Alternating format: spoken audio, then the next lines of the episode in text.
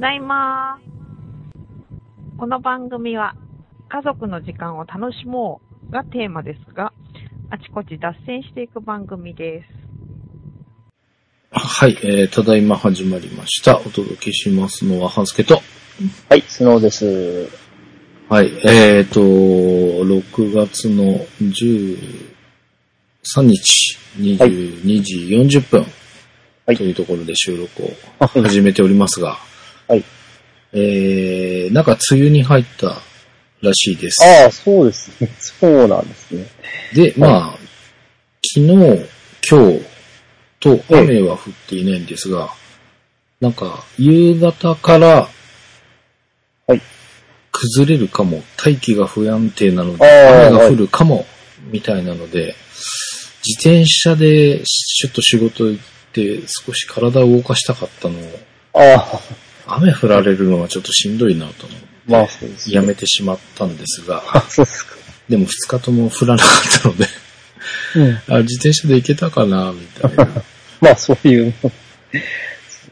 だからあの、ダイエットの効果は。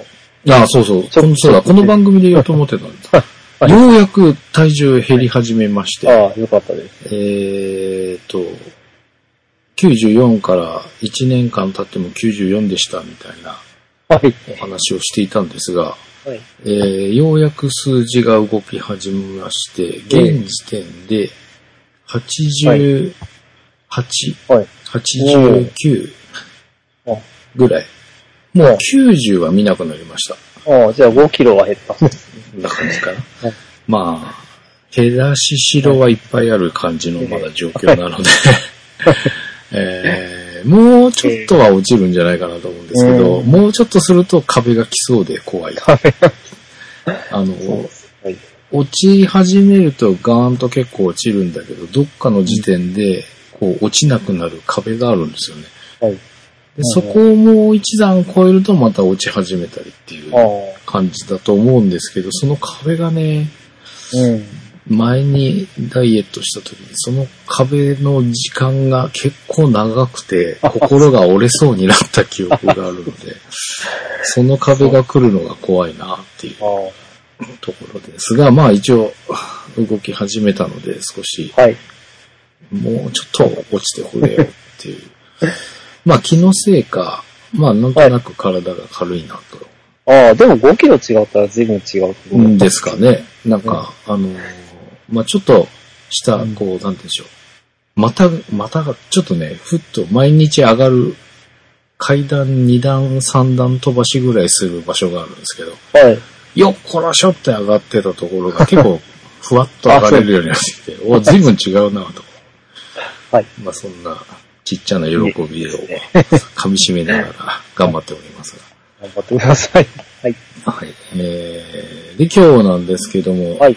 久々のそうですね。ニュースネタはい。まあ、ニュースネタっていうから、い、いいろいろ、ぶった切りネタ、ブラックスノー久々登場みたいな。まあ、うんそうですかね。いやー、ブラックっていうか、相手がブラックすぎてね。ああ、負けちゃいそうみたいな。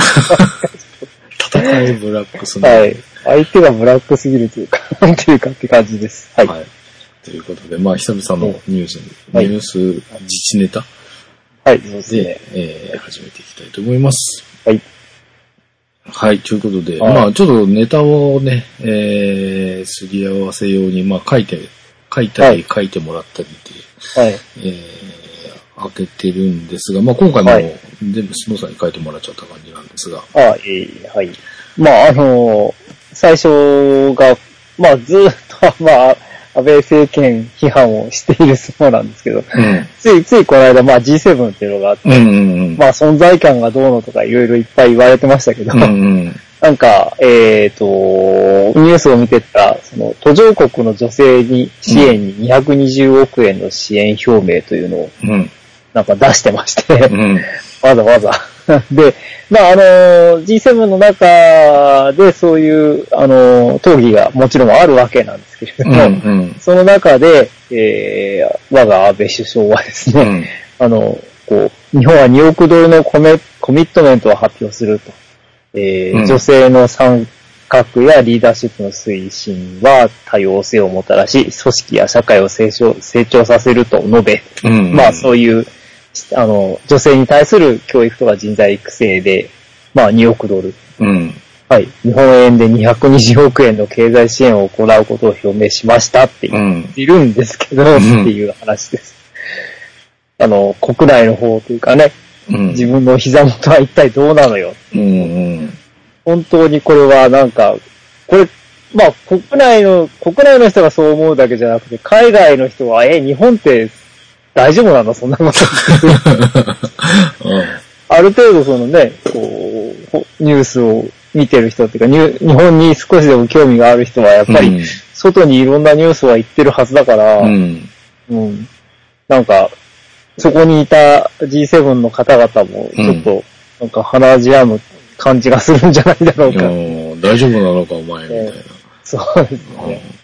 まあ、お金出すって言ってんだから、まあ、金出す、金出すんだったら別にそれは悪いことじゃないという、まあ、うんその G7 の人は思うかもしれないけど、日本の国民としてはやっぱり、うん。ちょっとそれ違うんじゃんって思う人は多いと思うんですよ、っうん。ていう話なんですが。なんかさ、この、安倍さんがどっか行くと、なんか、はい。行くたびにお金がそうそうそう。出てってるような印象が多いよね。そうです。いや、もうなんかその無駄遣いって言われてるんですけど、まあ、し、経済支援とかなんとかそういうのは、全部が全部無駄遣いってわけじゃないのかもしれないけれども、あまりにもちょっと量が多くて、うん。もう何十、何十兆とかいう話が聞いたことがあるんですけれども、うん。いや、だからそんな金どこにあんだって話そうそう。なんか、あのーこういう支援を全否定もしないけど、まあでも今のこの状況でこんだけの額をうん実際に本当に出していけるのかなっていう、はいもうこの話だけで今220億でしょ。はい。他なんかいくつかあったよね。で、なんか、ああまあ今日、今日というか昨日だっけ米朝会ありましたね、はい。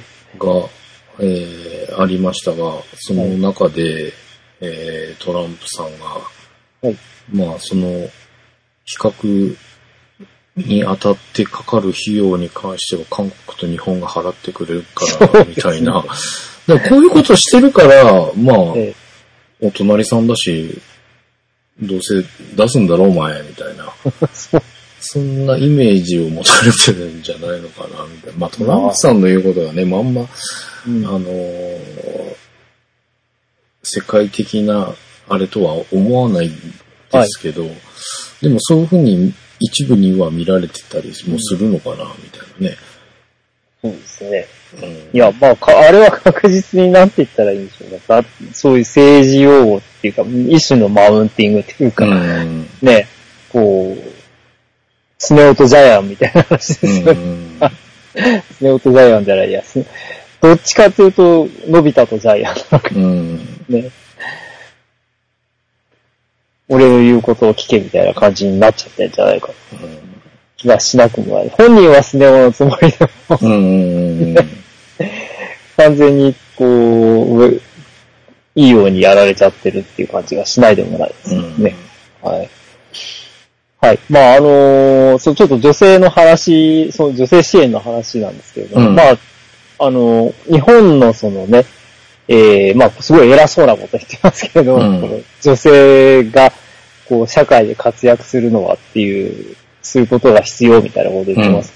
その、まあ、まず最初にちょっと、日本の閣僚の女性率っていうのが、うん。まあ、そう、まあ、大雑把に言ってそんなにないだろうなっていうのはわかると思うんですけれども、あの、まあ、ある調べでは、うん。えーっと、平均がね、うんそ。の女性の閣僚の世界中の国の平均値っていうのが、えー、だいたい17%ぐらいらしいんですよ。えー、世界でもそんなもん世なんだ界。まあ、世界、あの、広いですからね。もうあのーもう、0%っていうところああがいっぱいあります。はい。あのーシンガポールは0%だそうです。ええー、ちょっと意外。そう。まあ、あと、あのーアラビア圏とかね、例えばサウジアラビアとか、うんそういうレバノンとか、うんうん。そういうとこも、あの、0%ですし、うんええなんと、まあ、これいつの調べか、あ、2012年か、ちょっと古いんだけど、うん。古いんだけど、あの、でも、まあ、ウクライナとかもその当時は0%ですし、うん。うん。まあ今確かウクライナなんか女性の人いたような気がしなくもないんだけど、うん。はい、ちょっと古いし調べであれなんですが、その当時で日本は、えー、11%、うん。だそう2012年2年ね。はい。うん。うん。うんまあこれ、その時によってね、前後しますけど、今は女性の閣僚ってそんなにいないですね、大臣ね。うん。うん。書いてる。し、えーまあ、あの、地方自治体とか見ても、まあ女性の知事は若干増えたりもしてますけれども、うんうんそんなに多くはない。うん。うんまあ今東京はあれですけど、小池知事だけど、うんっていう感じですし、あのーこの間の新潟県の女性知事、あ、じゃあ新潟県のあの、え知事選があったんですけども、うんうんうんうんまあその時の、これもかなりあのヒートアップした話題なんですけれども、うんあの、お応援演説の方がですね、うん。新潟に女性知事はいらないんですって言ったって、おーこ、これ俺全然知らなかったな。ああ、そうです。まあちょっとその、まあ知事選の中での話なんで、うん。あの、メインストリームじゃないっていうし、しあれじゃなかったんですけど、うん。あのーこう街頭演説で商工会会長、商工会の会長が、うん。あの、応援演説の時に、新潟県に女性の知事はいらないんですって言っちゃって、うん。うん。その隣にちゃんと、そのね、えー、今、知事になったうん。花角候補がうん。立ってるわけですよ。うん。うん。あの一緒に横並びで。うん。でそのじ、その状態で行っちゃったんですけれども、うん。まあ、あの、なんてそれについて何にも、あの、コミットせず、こう、うん。いや、今、今のは言い過ぎでしょ、みたいな、そういうのもなし、うん。なあのーで、後でね、まあ、やっぱりそれ結構問題発言なので、うん。それについてはあなたはどう思うんですかっていう、まあ、取材もありまして、うん。えーそしたら、あの、私は知らないって言うんですよ。うん。あの、その人は、誰の話、誰がそんなこと言ったんですかってう。いうんことで。で、あのーまあ、候補者の人は、女性とか男性とか関係ない。能力がある人こそ大大切だとうん。うん。おっしゃったのではないですかっていう、そういう、なんとも苦しいというか、なんていうか、うん。そういう、あのー自分なりの解釈を、こう、言って、まあ、うんそれでお茶を濁しているという感じなんですけれども、うん。うん。まあ、ね、こう、今の時代、その、掛け声だけは女性にが輝くとか。言っているんですけれども、うん実際はおっさんたちのせい、こう、おっさんたちの、おっさんたちのための、うんおっさんたちによる、なんうんそういう政治みたいな感じになってうん。いるっていうのが、まあちょっと如如実にわかるようなね、うん。事件、事件っていうかそういう、あの、雰囲気が、こう、特に、その、まあ自民党界隈ではあるんだろうなとうん。感じてしまうんですけれども、うん。まあ、そも、そもそも、まあ、あの、これ、半助さんも当然知ってると思うけど、うん。あれですよね、あのーこう、財務省が、例の盛りかけでガタガタやっている、うん。真っ只中に、うんあの、事務次官、福田事務次官が、うん。そのセクハラをしているとう言って、ん。あの、まあ、週刊誌ネタでうん。紛失しまして、うん。で、その時に、まあ、すでにあの、国際的にというか、全世界的にというか、まあ、あの、Me Too っていううね、ん。あれが、こう、すでに、おムーブメントが全体的に起こっているところに、うん その、まあ、福田純一の事務次官のそういうセクハラ問題も出て、で、まあ、日本の、その、これは、その、事務次官とその個人の問題じゃなくて、いろんなその、特にほ今回はまあ報道の場面、報道とかそういう、えメディアの中での、こう、上下関係とか、うん。そういうのによる、まあ上下関係っていうのは、その、会社の中だけじゃなくて、取材をすする側とされる側の上下関係の中で、セクハラがいっぱいあるんだっていう、うん。そういう問題まで大きく広がって、うん。あの、だいぶ社会問題うん。になったっていうのが、まあ、あの、どっちかというと、まあどっちかというとかなりまあそこが、そこら辺から火がついてはいるんですけれども、うんまあ、これがどんどん広がっていって、いろんな方向に向かって、あのーまあ、問題提起されたりうん。してるわけなんですが、うん。まあ、そこに対しての、その、当事者といいますか、うん。あの特に財務省関係では、あの、本人がまず、私はやっていないと、うん。言い出し、うん。えーしかも財務省としては、あの裁判沙汰も辞さないみたいな、うん。最初のこう強気に出たりして余計比喩に油を注ぐというか、なんていうか、ちうん。ょっと信じられないような対応が出た上に、うんあの、麻生、麻生太郎が、うん。えー女性は名乗り出なければ事実の解明は難しいと。うん。あと、福田、福田の人権はなしってわけですかとかうん。うん。言って、うん。またさらになって言ったらいいんでしょう。っているという。上で、えっ、と、さ、極めつけは、あの、セクハラっていう罪はないです。うん。セクハラ罪はないか。うん。いう罪名はないでしょうみたいなことを言い,、言い出しちゃうっていう、もうなんかそこが抜けっぱなしうん。な状態で、まあこれ、まあと、あれだけあの、えー、ね、こうメディアに出ましたから、まあうん当然知ってる人はほとんどだと思うんですけど、うん。でもこれ、今、もうなんか次から次へといろんなこと起きてるんで、うん。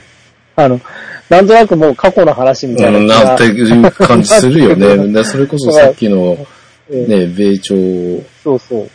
会談とかっていうのがはいバーンと入ってきちゃうと、こういうのって、なんか、ああ、そんなのあったねみたいな。僕、今実際これ見てそう思っちゃったからね。ああ、そういえばそうういえばあったな、みたいな。うん。で、まあ普通そう、あそこまでなんか、むちゃくちゃ言ったら、ちょっとさすがに、ね、そういう大臣みたいな要職やってられないだろうし、うんって思うんだけど、とりあえずはその、福田事務次官の人員だけで終わっちゃってるうん。っていうのが、まあ、なんて言うんでしょう、その、自民党政治のあまりにもこう、おごりが目立つというかね、うん全全然なんて言ったらいいんでしょうね。あのー、事情作用というのは全くないんだなと。うんうん。それは感じるよね。その、うんなんだろう。根本的にっていうよりも、本当に、なんていうの、昔からあるはい。尻尾切り的なはい。対処、なんか、いかに、ザ、尻尾切りみたいな、そういう対応が多くないですか？まあそうですね。ええ。うん。まあ結局それは、あの、議席がいっぱいあるからっていううんことなのかもしれないんですけれども、それにしても次の選挙のことを考えたらちょっと怖くならないのか、あんたたちって思う。うん他の、あのー今、今、その議員の人たちうん。は特に、その、派閥とか関係なしに、うん。うん多くの人から見れば自民党は自民党だから、うん。そういういい加減なことをいつまでもしてて大丈夫なんだろうかとは思わないっていうか、思え、思わないくてもいい状態が、うん。なのかと思うと、ちょっとちょっと、こう、愕然としてしまうんです。うん。まあ結局そう、まあ、あの、親分がそういうわけなんで、こう、それに乗っかるんでもないでしょうけれども、っていうかうんもうそもそもそういう人たちしかいないのかもしれないけど、次々と、あの、麻生太郎の上乗りをするみたいな人たちが出てきますはい。まあ、あのーこれもすごい言う、こう、すごく、えー、クローズアップされましたけれども、うん。あの、セクハラとは縁遠い方々っていう、うん。あの、野党の女性国会議員らのうん。写真に対して、書き込んだツイッターを、うんあ、ツイッターで、ブログかな？うん。ブログとツイッター、あ、そのツイッターにそれを書き込んだと。うん。あの、抗議をするえー、野党の女性国会議員の写真に対して、うんうん。この人たちはセクハラとは縁遠い方々って、まあセクハラとはっていう、なんかもっと直接的な言い言い方をしてたと思うんですけど、あの、うーん。うん私はこの人たちにはセクハラは絶対しないと思いあますあよ。ー、はいはいはいはい。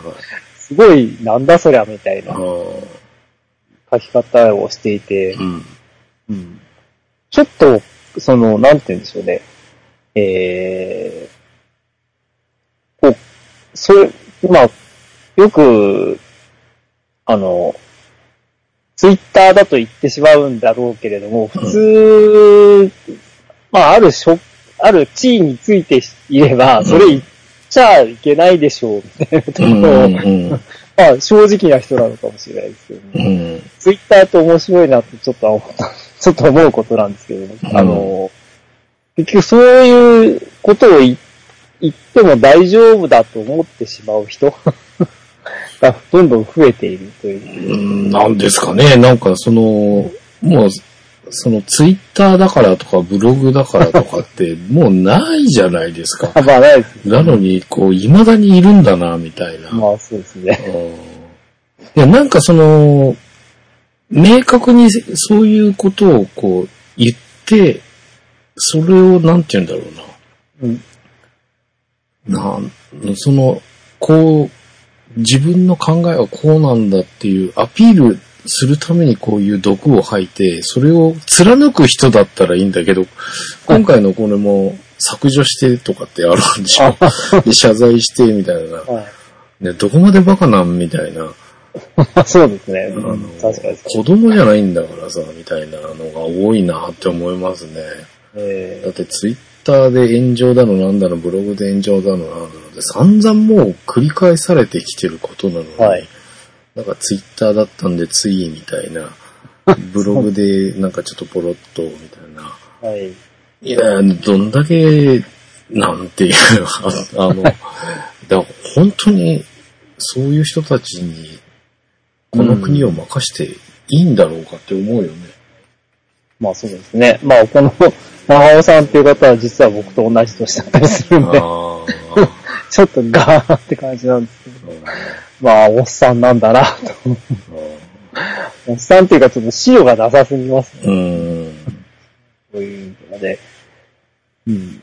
まあ、そういう人とか、あとその、まあおっす、まあ、い100歩って1万歩譲っておっさんだからそういうことを言うのかっていううんだけじゃなくて、今度女性議員もそういうようなことも言い出す人もいて、まあ、あの、杉田美代っていう自民党の女性議員は、うん。あの、そのセクハラセクハラっていう裏、騒ぐには裏、あの、裏には何か思惑があるんじゃないか。ほう。これは魔女狩りじゃないかみたいなことを言い出して。ほう。うん。で、あの、MeToo 運動も含めそろそろ女性が辞めようと声を上げた方がいいと思います。このまま行けば女性が、いずれ女性が女性の首を絞める結果になりますよ、みたいなことを、こう、これもまあ、公にブログかなんかで言っていると。え、それなんか、え、意味がなんかよくわかんないんですけど、うん女性議員が、はい。そのセクハラセクハラってうん。騒ぐのは、まあ、要は、あの、反、反政権、反安倍のために言ってるんじゃないんですかみたいなことらしいはあ、はんですけれどあ。も、うん。うんあの、まあ、その後のその、このまま行けばいずれ女性が女性の首を絞める結果になりますよって、どういう意味なのかよくわかんないですけどね。うん。まあ、そんな、まあ、この杉田美代さんは、ええまあ、かなり、かなりというか、ものすごくネあの、こう、ネット上っぽい感じのうん人なんで、うん。背景が、あの、まともになんか取り合うのもバカバカしいような感じなんですけど、まあ、とは言っても自民党の議員ですから、うん。その議員としてのね、えー、責任が当然ついてはあるわけなんで、うん。ちょっとこういうことを言い出す女性議員が実際にいるっていうところが、うん。まあ、はい。うんどうなんでしょう。なるほ これ、似たようなことを、ど。うん。あの、話ちょっと違いますけど、似たようなことは、あの、カトリーヌ・ドルーブって言うじゃないですか、女優で。いや、そう知らない。あ、あそうですか。うんもうだいぶ大昔の人ですけれども、え、あの、フランスの大女優ほですけれども、あの、まあ、MeToo が始まった頃、う。うんうん。あれ最初がやっぱりあの、ショービジネス界で始まったじゃないですか。うんうんうんうん。あの、なんだっけ、グラミー賞とかうんの時、うん。みんな黒い服を着てて、で、その時に、あの、いや、そのカトリーヌ・ドヌーブって大女優は、うんいや私はそんなセクハラにあったこともないし、うん。その男性が、うんこう、不器用な、うん。えーこう、求愛と言いますかね、うんうん。行為の、あの、を示してるだけなんだろうから、うん。ちょっと多めに見てあげましょうよ、みたいなことを言い出して、あ もう、もうすごいおばあちゃんなんですよ。あ。言い出して、あの、それにはこう、さすがカトリーヌ・ドルームってこう、い言う人と、うん。何言ってんのっていう人ともう、すごく分かれたんですけれども、うんまあそういうこともありました。うん。がうん。ちょっと、ちょっと違うんですよね、この杉田さんのうん言い方ですね。もう、あの、これは政治的な問題だっていうようなことをね、あの、言い言い出していて、うん。うん、そういう MeToo みたいなことを言うやつは、まあ、まあ言ってみれば自分たちのこう政権に対してうん。歯向かってるんだっていう、そういう、まあ、いい、そういう意識が見え隠れです。うん。ですよね。うん。はい。という。で、ちょっと、あの、実は、まあ、そんな人ばっかりかっていうと、ちょっと僕はあの、これ、ソースが見つかんなくて、あうんうんのここには書いてないんですけれども、うん。どっかの地方議員、あの、県議会かどっかの、あれ、あの、地方議員でも、うん。あの、やはりセクハラ問題みたいなのがた起きたときに、うん。自民党の中の女性議員が、あの、まあ、こう、有志で、うん。まあ、それに対して、あの、けしからんという、うん。あの、あれを出し、確か、そう声明みたいなのを出したうん。ことがあったんですけれども、うん。で、そしたら、そこの、あの、県、自民党の議員団みたいなところが、まあ、けえっ、と、なんていうの？こう、地方であるじゃないですか。でうんそこが、それは、そん、そんなことしてもらっちゃ困るって言って、うん。あのー逆にこう、処分と言いますかね、こうんう、怒ったという、うん。あの、ニュースもちらっと見たことがあって、うん。うん。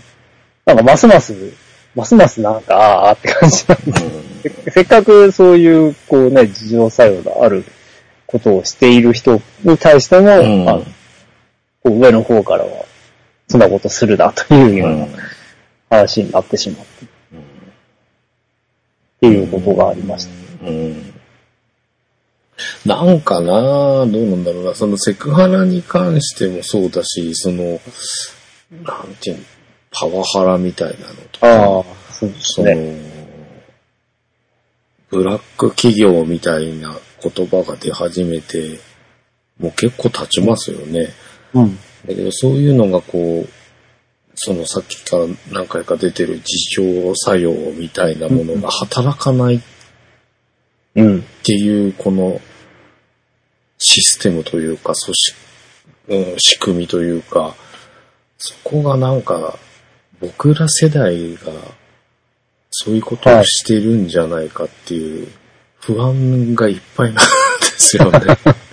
なんかそういうのまあそそうなんか自浄作用が生まれ出した時にそういうふうにこう出る杭を打つのって僕ら世代の大バカ者たちがそういう歯止めをかけちゃ、自浄作用を止めちゃってるんじゃないかなみたいな。うん。そうですね。で、こういう問題発覚するのも大体僕ら世代だったりするじゃないですか。さっきもあまあ同い年みたいな話がありましたけど。はい。そうですね。うん。ねだからそまあのセクハラっていうのもさ、はい結局そういうことをするのって、ええ若い人がいないとは言わないけど、結ええ局僕ら世代のある程度のこう、権力を持っちゃった人がはい。勘違いしてそういうことにうん。なるわけじゃないですか。はい。今の若い世代の人たちは権力を持ったら一緒なのかな？うん、まあ、そう。そこは一緒なのかする人、する人はするんじゃないですか。なするのかな と思うんだけど。なんか、ああ、そう、それで思い出したけど、うんあの、おその、猿だって、うん。チンパンジーだってセクハラするんだから、人間の男がしても当たり前でしょ、みたいなことを言い出した動物、行動動物学者がみたいな人がいて。ちょっとなんかあまりにも斜め上な感じでびっくりした。ええあそうこれはなんか週刊誌に出てましたね。あの、はい。週刊誌というか、うん、ど、どっちだったかな？産経系のなん、なんだ、何かだったような気がしないでもないんだけど、はぁーみたいな感じが。ーですね。ありましたけどね。でも、その人の言うままだと、まあ、要するにチンパンジーがそういうせ、チンパンジーというかね、うんさ猿並みの、こう、行動しかできない人がうん日本の中枢にいっぱいいると。あるいは企企業とか、そういうところに、あの、いっぱいいるっていう。そういうことですよね、その言い方だとね。そうですね。うんそうそれ言われたら、言われた方はそれちょっと、ちょっと待ってくれって言い言いそうなもんだけど、誰も言わないところが難しい。うんまあ相手にしていないのか、自分のことじゃないと思っているのか、ま あわかんないですけどね。まあでもなんかそんなのばっかりかよとか思うと、なんか嘆かわしいですよね。ね。うん。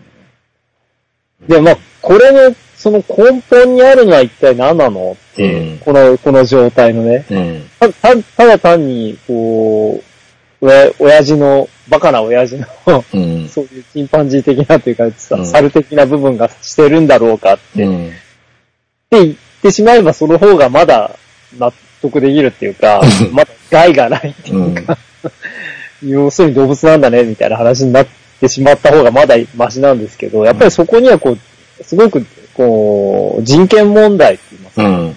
まあそ、そもそも、その、法律、憲法でもね、うん。こういろんな人権がちゃんと、あの、守りなさいと。うん。国民は守る義務があるっていう、うんまあ国民も国もですけれども、うん特に国はその憲憲法で規定されている基本的な人権を、うん。あの、守らなければいけないとされているのに、うん。まあそ、それを、あの、一番守らなきゃいけない人たちが守ってない。うん。守るつもりもないっていうか、そもそも憲法知ってんのかいって言いたくなるような言動が次から次へとうん。出てますけれども、やっぱりそやそこを考えると、こう、現在の日本の社会にはやっぱり女性差別みたいな。女性差別っていうかまあ、男性女性に関わらず、あの、性差の差別がうん。あったり、まうんああとはもう、なんて言ったらいいでしょう。球体然とした、こう、男はこうであって、うん。女はこうであるっていう、すごい、まあこれも差別なのかもしれないけど、うん社会的な、なんて言うんでしょうね。あのこう役割分担は、っていう言い方で、ちょっと差別、うん。あの、適当にごまかしてるみたいなとこうろがん。見え隠れしてるんですけれども、うんまあ、そその、そのちょっと冴えたるところが、っていうか、その先端にあるところが、この間いきなりま、あの、いきなりっていうかね、また、前もいそういう話があったんですけど、その、うん。義務教育で性教育をするな、みたいなうん。原稿が出てきて、うん。あの、まあ、そうなってくると今度は、あの、男女のだけだだけの話じゃなくて、うんまあ、なんていうんですか、えー教育行政までうん。問題になってしまうんですけれども、あのーまあ、これは東京都の話ですけれども、うん。えー性教育の授業をそそのものが都が都議会で今問題視されて、へえ。はい、そうなんです。で、あの、まあ、一種の政治会議みたいなうん。のがあって、うんえーえーその、子供、中学生、まあ、義務教育だから中学生ですうん。ね。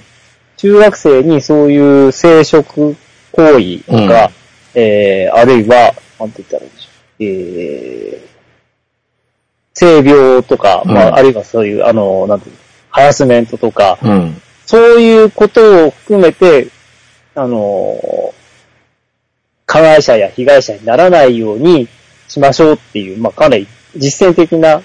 内容になりつつあるんですよね。まあ、当然今、うんうんこういううん。時代あ今、今、現時点がね。現時点が否認とかね、うんうんはいはいはいはい。人工中絶とか、そういう、うん。あの、内容で、うん。もう、具体的に、こう、突っ込んだ内容で、うん。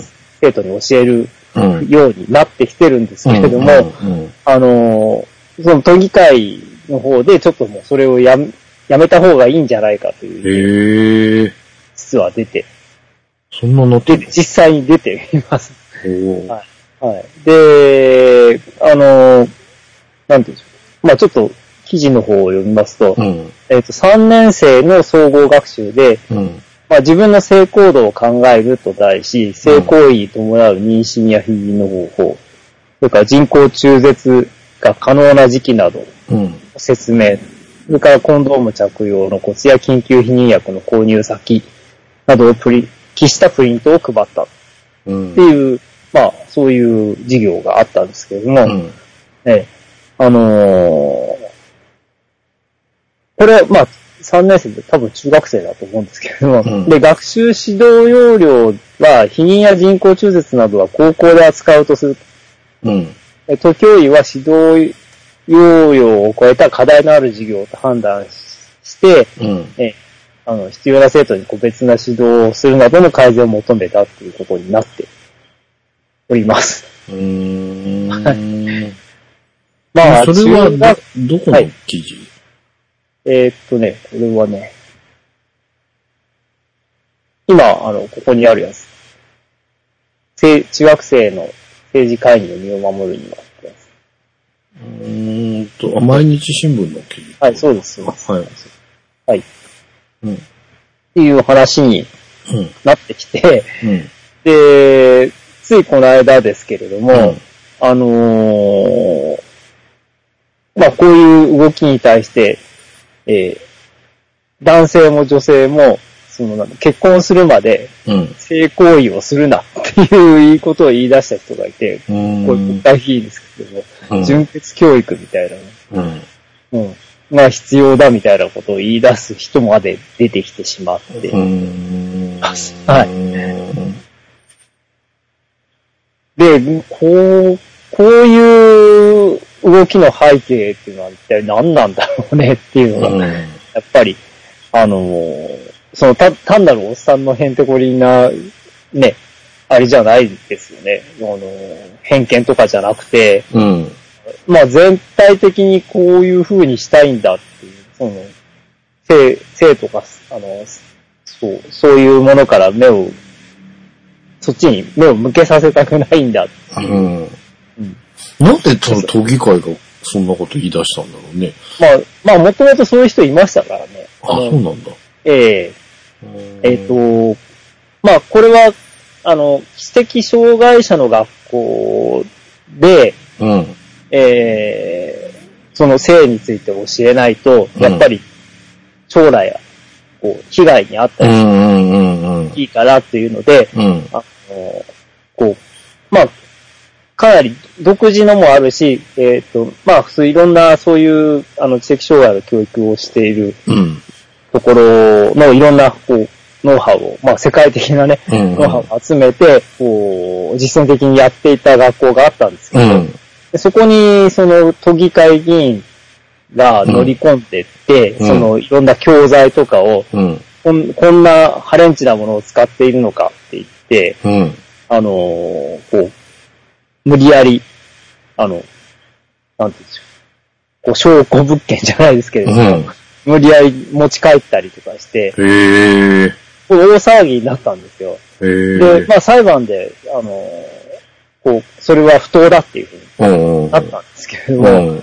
まあまたぞろそれがちょっと出てきた感じ。ああ、なるほどね。そういうことがあったんだ。へあそれはもう、あの、とても有名なえ。事件でした。で、まあ、そういうのの、なんていうの、種火っていうのは、うんその時、その裁判で、まあ裁判になるぐらいだから、うん。結構時間もかかったし、うん。えーその時の生徒さんたちは、まあ裁判で不当ってなっても、もう卒業しちゃってるうんうんうんうんうん。っていう意味で、非常にその遅れを、うん。えー遅れというか影響すごいでかかった。うん。まあ、うんそれだけじゃなくて、その、うんごく普通の学級でも、そういう、うん大きいになってきているうん。っていうことがありました。いや、だって実際それがうまくいってなくて、そういう、うん。まあ、被害じゃん、まあ、なんて言うんだろうな。そういう、そそれこそ中絶をしなくちゃいけないような状況の子供たちが出てきてるんだから、こういううん。教育をしなきゃねっていうふうになってるんじゃないんですかね。いや、まあ、現場は特にそうでしょうね。それをなぜ、なぜ、はいうん、で、そういう子供たちがその中絶をしなくちゃいけなくなるような根本的な抜本的な問題を解決できるからそんなことしなくていいよっていうならわかるんですけど。うん。そう。ただただ、あの、蓋をしたいっていう。ほーほただただ蓋をしたいって、その、その後の責任は誰が取るんだーうんだよのね。のは、ないんですよ。その人たちの。うんうん。だから、しな、そういう性行為しなければ、責責任を取らなきゃいけない状態は起きないでしょっていうことだけど、まあ、それちょっと自分の身になって考えてみろよって思いますよね。無理だよね。そんな、あの、なんて言ったらいい純粋培養みたいので、うん。あの、人がそういるわけがないし、うん。あの、こう、修、修道層みたいな、まあ男だったら、うん。修道層みたいな青春を送れみたいな話ですよね。いやいや、だってさ、そもそもがさ、はい。僕らの時代は、僕、どありました？性教育？ん。は、いや、一応高校でありましたよ、その、今こういう話、ここにある。だから学習指導要領は、ぼ 僕が高校生だった40年くらい前と変わってないってことですよね。あーうん。え、これはあの、いや、それは高校育にあの時りましたけど。高校の時？高校の保健体育でありますね。えー、義務教育の中学の時点でははい。なかったのかね自分は中学校がなかったですよね。うんうん。まあ、その、僕の時代だと中学は、まあ、それ地方とかその学校とかやっぱり違うみたいですけどうね。ん。うん。いやうちの妻妻はなんかあったってへ言ってえ。あ、ほら、あの、よく、ぼね、そういうネタになる男の子と女の子が分けられてみたいな。あそうそうそう。そうね。いう、あれはね、ありましたけど、実際、うんその性行為がどうのこうのみたいな、実際その性行為をしてこうなるみたいな、なんて言うんだろうな。うーんそことなんかちょっと違くないですか違くないというか、基本そこの教えなかったとしたら、はい。そういうことにならないのかっていうと、そうじゃないような気がいや、する。まあ、そりゃそうですよですよね。うん。まあ、まして僕らの時代だっていろんな情報がうん。ありましたから、今の方が、だってスマホでいくらでも、うん。そういう情報には、こう、ね。見聞きできるし、えうん。あと、その実際に、こう、まあいろいろね、うん。えっ、と、出会い系みたいな話はもううん。大昔からあるけれども、そういう意味では、本当に低年齢化しているという話もありますし、ちょっと怖い、ね。まあ実際そういう事件はいっぱいありますからね。うん、それはね、ちょっと、うん、前にも話したかな。もう小学校でももうそういうああそう。ね、うんあるって聞くから、うんまあ、本当に低年齢化もしてるし、うん。うん、まあでもそれに対しての、まああの、ね、対策を一生懸命されてて、それが良くなってきてるっていう話もね、えーうん聞いたりもするんで、変にこういう都議会が口出してなんかっていうことしない方がちゃんとできんじゃないのみたいな、ちょっと気がするんですけどね。まあ、はいそあの、そういう、あの、政治思想というか、そういう価値観を背景にしている団体の、うんうん。をバックにした議員が何人かいるっていうのは確かなんですよ。ああ、なるほまあ、結局そういうことなんだと思うんですけれども、まあその人たちは何を子供たちにやらせたいのかっていう話。あの、そう少子高齢化だから子供作れとか。言って。るのに、子供の作り方について正しい、こう、い正しい知識とか、そういうことを、あの、教えるなって言ってるわけなんで、まあ、あの、ブレーキかけながらアクセル踏んでる。ので、全然やってることが意味わかんないっていう話ですね。でまあ、あの、そんな感じで、こう、すごく矛盾のある、うん。あ政こう政府というか、うんうんうん政府と政策と、あと、こう、憲法に定められた人権というものを知らないらしい、うんいろんな議員とか、うん。あのがいるわけなんですけれども、うんそんな中でですね、えーこの6月12日に、えー総理大臣官邸で第7回ですけど、うん。第7回すべての女性が輝く社会づくり本部っていうのを開催しましたっていう、これはあの、うん首相官邸ホームページにデカデカと出てましたけど、うん。で、これ見てなんかちょっとまた、あの、こう、腰が抜けちゃうというか、うん。ヘロヘロってなっちゃったんですけれども、うん。あの、安倍首相はですね、うん。あの、これ、これまで5年余り、こう、安倍内閣は女性活躍の旗を高く掲げ、はい、待機児童対策をはじめ様々な政策を講じてまいりました。うん。ということで、なんか、あの、すごく、女性の役員も2倍に増えましたとかね、うん。あの、女性の就業率は、あの、アメリカを上回ってますとか、なんかそういう、こう、宣伝文句を言ってるんですけれども、一番なんか、ああ、ああって思ったのが、えー、本日はセクシャルハラスメントに対する対策強化も決定しましたと。うん。で、誠に遺憾ながら先ほど、先般のセクハラ事案の発生を受け、野田大臣に緊急対策の取りまとめを示したものであります。うん。セクハラは明白な人権侵害であり、うんあってはならないことであります。うん。で、まあ、各官僚は、こう、さあ、しっかりやれみたいなことを言ってるんですよ いや、これよく言えるねっていうか、うんまあ言えるから総理大臣やってんでしょうけれども、うん。まず自分のところの、ね、あの、麻生太郎をなんとかしろよっていう感じだと思うんですけど、うん。本当に全く。うん。なるほどね。まあ、ちょっと、いろいろと、こう、心配なところがいろいろありますけど、はい。まあちょっとやっぱり注意深く見ていかないといけないなって、ね毎回ね、この、あれは、佐野さんの開けてもらうのを見て思うんですけどね。まあでもなかなか、あのー本当にこれは僕らで気をつけていないといけない部分も多々あるんじゃないかと思いますので、皆さんも注意して、こう、いかないといけないところだと思います。えー、どうだろうな特にそのさっきのね、子供たちの教育に対する部分に関しては、ちょっとこのままはい。行っちゃっていいのかなっていう。気がしますけどね。ま あ、これまあ、はい。対抗する動きはあるんですか？対抗。あまあ、一部報道がそういう風に言っているだけで、うん。うん。まあもしかしたら現場はそんな、なんて言ったらいいんでしょう。そういうのにあんまり抵抗で、する気力もないみたいなところもあるのかな。うん。まあ結局、ね、石原都政の時にかなりその教育現場に締め付けがうん。強くなりましたし、うん。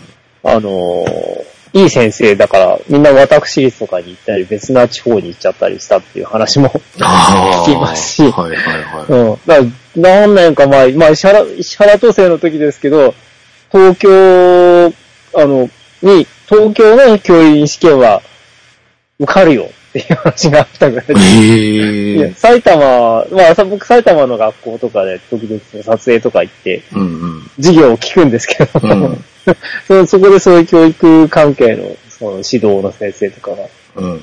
あの、いや、埼玉はちょっと難しいかもしれないけど、東京なら大丈夫だから、みたいな。へえ。そんな話もあった。そんな言っていいの？みたいな話がありましたけど、うん実際に、まあ、大阪もそうですけど、やっぱりその、あの、ね、医師になった時に、ものすごく教育現場にうんうんうんうん。こう締め付けがあって、うんやっぱり大阪も先生に、先生がいなくなっちゃったり、うん。なり手もいないし、みたいなうん。ことになりましたから、うん。うんちょっと厳しいのかなっていううん感じはしますけどね。まあ、それはもうこ、まあ、あとは社会の私たちが、そんなことや、そんなことは許せないって言うしかない、と思いますね。えー、ほっとくとこんなになっちゃうんだっていう、転生みたいな感じもしますけどね。うん、まあちょっと注意深く見ていきましょう。ということで、えー、まあ今週一問題はこの辺となります。ちょっとブラックスノーを少しは挟んできたのか、ちょっとやや不安な部分もありますが、はい。まあまたね、相当来ないうちにまた自治問題は取り上げていって、えー、ブラックスノーが爆発しないうちにまたはい。ガス抜きをしようかなとはい。お願いします。いう感じでございますが、えー、あと、えー、スノーさんの方から大事なお知らせがございます。はい。はい。えー、私の写真展ですね。えー、フリーアズザウィンドウ2018がうん来月の7月27日から8月5日、えー、で行われますと。はい。